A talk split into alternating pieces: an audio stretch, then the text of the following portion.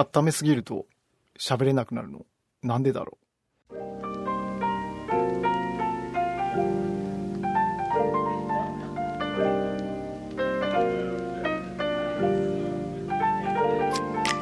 はいということで久しぶりに一人で収録してみています。そもそもこの番組のタイトルが収録ボタンを押してみたっていうことで何も考えずに収録ボタンを押すっていうコンセプトなんで別に気負う必要はないんですけどなんかこうあこれ話したいなって思いついてすぐバッと収録ボタンを押せればいいんですけど思いついて寝かすとなぜかこう気負いが発生して喋れなくなるっていう現象に苦しんで苦しんでもいないな。なんとなくまあこうマイクの前にいる時間も取れないっていうだけなんですけどね。はい。そんな日々を過ごしております。で今日はこうネタだけありまして今年の冬を乗り切る3つの心構えみたいなことを話してみようかなと思っています。まあ自分に言い聞かせるというかこれ去年も効果あったなっていうのとかまあなんせこう寒くなると僕抜群に体調崩しやすくなるというか寒いとなんていうかなまあ、パフォーマンスが落ちるというか、まあ、そもそも寒いの嫌じゃないですか。というわけで、まあ、別にだからどうってわけじゃないんですけど体調を崩さないようにというか、えー、それでこの3つを心がけようかなと思ってるんですけどまあじゃあその3つって何かなっていうのを最初に申し上げると、えっと、鼻うがいと腸活と睡眠この3つを心がけようかなと思っています。でまあ一個ずつ説明していこうかなと思うんですけどあの鼻うがい。これあれなんですよね。花粉症界隈の方から聞いたのかな。それも結構20代後半ぐらいの時に花粉症で悩んでる人にいや、鼻うがいってのがあってたね、つって、あの、鼻にぐーっと水入れてて、それ痛いんじゃないの？って言ったら、こう、塩水、塩分。濃度をうまく作ってあげるから全然痛くないよって、うん、そんなもんなんだねって。って当時はそのままだったんですけど確か去年かな。やっぱえ結構いいよっていう話を聞いてやってみたらあの今専用品売ってるんですよね。アマゾンとかで鼻うがいとかで検索すればバッと出てくると思うんですけどあの専用の入れ物にこの一歩入れてあの水とお湯をこう規定の線まで入れてあげるとあのいい感じの温度のいい感じの濃度のやつができるっていうのがあって確かにそれやると全然あの痛くなくできるんですよね。うん、でなんでまた思いを新たにしたかっていうとあの最近のこうトレンドらしいんですけど上院とえっとこれ結構スケールのでかい話でどっから話せばいいのかなっていう感じなんですけどあのうがい普通のうがいあるじゃないですか。普通のうがい。普通のうがいだとあの中咽頭とか下咽頭とかあの辺しか洗えないらしいんですよね、えー、でそれがどこかっていうとあの口を開けてあの見えている部分が結構あの下咽頭というか上咽頭ん？中咽頭下咽頭って言われる部分らしいんですけどあのそこをではなくて、えっと、喉を見えてる口を開けて見えてるところより上鼻寄りのところ、まあ、要するに鼻の奥って言えばいいのか口の上って言えばいいのかそこが上咽頭っていうらしいんですけどでもそこで、えっと、まあ、簡単に言うとその水際戦略みたいな菌に対するこう鼻でこう呼吸してあげるとそこにまず空気がこう鼻から入った空気こう突き当たる場所らしいんですね。だからそこでまず菌とかがドーンとぶつかるんでそこでこう免疫とかが待ち構えてておーっつってやっつけるみたいな。そういうこう水際戦略をやってるところらしいんですよね。水際対策。でそこをすごい綺麗に保ってあげるとあの病気になりにくいと。いう話なんですよね。で水際対策だと思ってたんであの、まあ、予防のなんだなと思ってたんですけどこれすごくて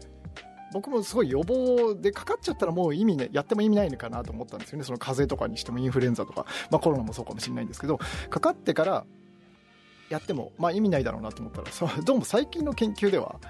かかってる最中に鼻うがいしたりすると治りが劇的に早くなるみたいな話もあって本当かいなとか思いつつも、はい、どうもあ僕の勝手な推測ですけどあの仕組みとしてはその水際対策にこのやっぱリソースをすげえ割いてるらしいんですよね体として免疫が。こうなんだろうなイメージとしてはこうこうちょっと前に流行った働く細胞とかの漫画とか見てもそうなんですけど白血球がこう体中に巡っててその上咽頭のところにこう常駐してるというわけではなくて体中にいるのをこうやべえっていうところにこうわわらわらわらあそこやべえぞつってみんな向かえみたいな感じで言ってこうやっつけるとかそういう形みたいなんですよね。そうなるとあの上咽頭はそのいつもこう菌が来てこのうわ水際対策だ頑張れっつってこう戦力を割いてるわけですよね体的に。だからそこをこう綺麗に保ってあげるとそこの負荷が、えっと、下がるから他のこのヤバめなところに戦力を避けるみたいなんですよね。だから上院等でこう水際対策大事だからそこ頑張れででも戦力を割いちゃっててあの他のこう修復したい場所とかに回らないかったのが上院等の部分の負荷が下がることで他の部分の不調も改善していくみたいなことがあるらしくて、うん、あこれはすげえなと思って。で、えっと、去年の冬も結構前ほぼ毎日鼻うがいしてたらあの体調崩さなかったし今年もちょっと何月ぐらいかな？10月か9月ぐらいからあのまあそんなにまめにはやってないんですけど鼻うがいしてるんですけどあのやっぱりすごい調子がは悪くならないですね。いいって言うとあれですけどうん。だからやっぱ効果あるんじゃないかなと思って。でこれ結構検索してもらえば分かるんですけど上咽頭をきれいに保つとか上咽頭炎みたいなのはなんかあんまり今までメジャーじゃなかった注目されてなかったことらしいんであの今結構ホットワードみたいですね。はい。そんなわけでまず1個目鼻具合を頑張ろうかなと思ってます。えっとすでに7分ぐらいが経過してるんですけどこれ大丈夫かな？まあいいや。で2個目えっと腸活。えっと、腸ですね。あの、消化器官の腸。これちょっと前に腸活については、あの、お話しさせてもらったんですけど、あの、その後どうかっていう話、確かしてなかったような気がするんですけど、どうかっていうと、あの、結論から言うと、結構いいんじゃないかなって思ってます、体感。えっと、どんな感じかっていうと、えっと、そうだな、どっから話せばいいんだろう。えっと、今やってるのは、そのビオフェルミンに代表される菌を取るサプリとあとは食物繊維を取るっていうことをやってるんですけど、まあ、仕組みとしてどういう仕組みかっていうとまず腸に住んでる菌を口から取ってあげて、まあ、腸に菌自体を取ってあげると。で菌そのままでじゃあの餌がないと菌は死んじゃうんで食物繊維餌として食物繊維を取ってあげるっていうことらしいんですよね。で最近だとなんかこう腸の中でこう食物繊維が発酵することによってこういい成分がこう発酵によって生み出されてそれがいいんじゃないかみたいな話もありつつ、まあ、その辺はね結構今も研究途上みたいで、はい、なんですけど、まあ、自分の体感としてどうかっていうとあの最初あんま感じなかったんですよね。確かにこうちょっとこう腸活のあった話なんで汚い話もなりがちなんですけどもあの確かにトイレに行きたい回数は増えてえー、逆にこれどうなんだろうなとか思ったりもしたんですよね。であの出るものの形もまあやっぱあの取るものを変えたら変わるわなっていう感じで変わってたんですけど、まあ、いいんだか悪いんだかうんどっこいどっこいだなっていう感じだったんですけどある時あの今度今度プロテインを飲んでみることにしたんですよね。あの昔飲んでたんですけど最近全然飲んでなかったんで本当に。えっとでプロテインパウダーを牛乳に溶かして冷たい牛乳に溶かして飲んだんですよね。でそもそもそれってお腹に良くないというか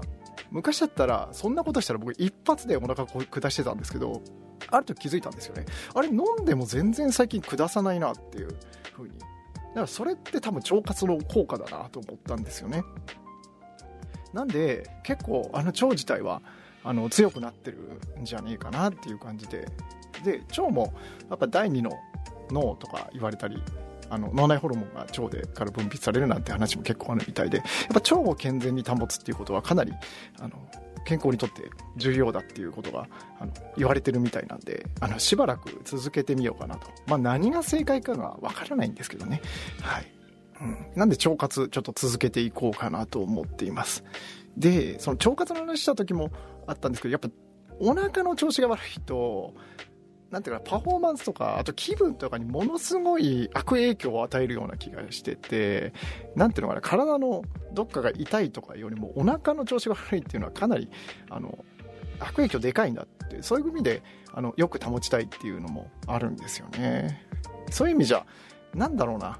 悪いものを引いていくみたいな活動だからその鼻うがいにしても腸活にしても。あのなんかいやいいねっていうふうには実感はそんなないんですけど悪くないなっていうふうに感じています。うん。はい。そんな感じであの腸活をやっていこうかなと思っています。で3つ目。睡眠。これ当たり前すぎて、まあ、寝ることですよね要するに。当たり前すぎて今更何を言っとるんじゃっていうふうに思われるかもしれないんですけどあの本当に睡眠は大事だっていうのが最近の研究でも分かってきてるみたいで。でしかもあの、まあ、まあ、私の都合なんですけどあの業種的にあの不規則な仕事をしてるんであの睡眠が不規則になりがちなんですね。本当にちょっとこれやめたいなとは思ってるんですけど、うん、あのでそもそも心がけとしてたくさん寝ようと思っているんですね。であの不規則な仕事してるとなんか僕のちょっと体感の話なんですけどあんまりその普通に毎日夜寝てるよりも寝る時間自体は多く寝ちゃってるんじゃないかなと思ったんですよね。あのなんでかっていうとこう朝帰ってきて昼間寝たりとかしてるとなんか昼間寝てるとなんかすげえなんかサボってるみたいななんていうのか無駄にしてるみたいな気分になるんですよね。で、まあ、ちょっと計算してみたんですよ。なんかすげえだから昼間寝てで夕方ぐらいに起き出して、まあ、晩ご飯とかお風呂とかちょっとこうやってでまた普通に夜寝るわけですよ。そうなんか寝てばっかいいなっていうふうに思ってこれ不規則だと寝る時間も増えるんじゃねえかなっていうふうに思ってでもまあ簡単な計算なんですけど振り返ってみれば例えば、えっと、23時間の睡眠で朝帰ってきますと。そうするとあの当然そんな寝てないんであのこうしんどいと。23時間あまあいいや。23時間としましょう。で帰ってきてでまあ3時間とか寝ちゃうとするじゃないですか、はい、例えばまあえっ、ー、とそうだな。12時ぐらいから3時ぐらいまで3時間寝たとするじゃないですか。もう12時から3時お昼ですよ。そしたらもうめちゃめちゃ寝てる感じするじゃないですか。でも考えてみたらあの3時間睡眠に帰ってきて3時間寝てもまだ6時間なんですよね。まあ1日6時間寝ればっていう人もいるかもしれないですけど、あれ、案外夜寝るより寝てなくないっていうことで。でですね、あの、どうも最近の研究だと、あの、これ個人差すごい多いんですけど、1日8時間ぐらい寝た方がいいぞみたいな。7時間だとやっぱちょっと少ないっていう、あの、割と研究があるみたいで、ちょっと、もう、なるべく寝ようと。で、やっぱ、夜寝るっていう一定のサイクルを刻んでるとその睡眠の質とか改善とかってあると思うんですけどはたと気づいたのが僕はどうもそもそも量が足りてないと思ったんですよね。なんでもう隙間でも好きあらば寝てやろうみたいなこうこれ気持ちの問題ですね本当に。もう睡眠の選択肢優先順位を上げるっていうこう決意を固めまして、えー、本当に何て言うのかな。睡眠ってこう動物は寝てる方があのデフォルトの状態じゃないかっていう説もあるみたいでだからなんだろうこう進化の過程で睡眠が進化したっていうんじゃなくてあの覚醒状態起きてる状態の方が進化してきてるんじゃないかみたいな説があってなんかそう考えるとすごいいろんなことが旗と風に落ちるんですよね。だから覚醒してる状態っていう方がイレギュラー動物的にはっていうことなんじゃないかと思うわけなんですよね。でそんなわけであの好きあらば寝てやろうと。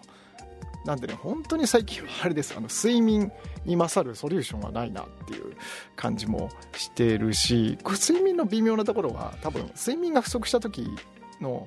あの睡眠不足で眠いなとかはあるんですけどパフォーマンスの低下って自覚がないらしいんですよ。本人はちゃんとやってるつもりがっていうあの前もなんか話したような気もするんですけど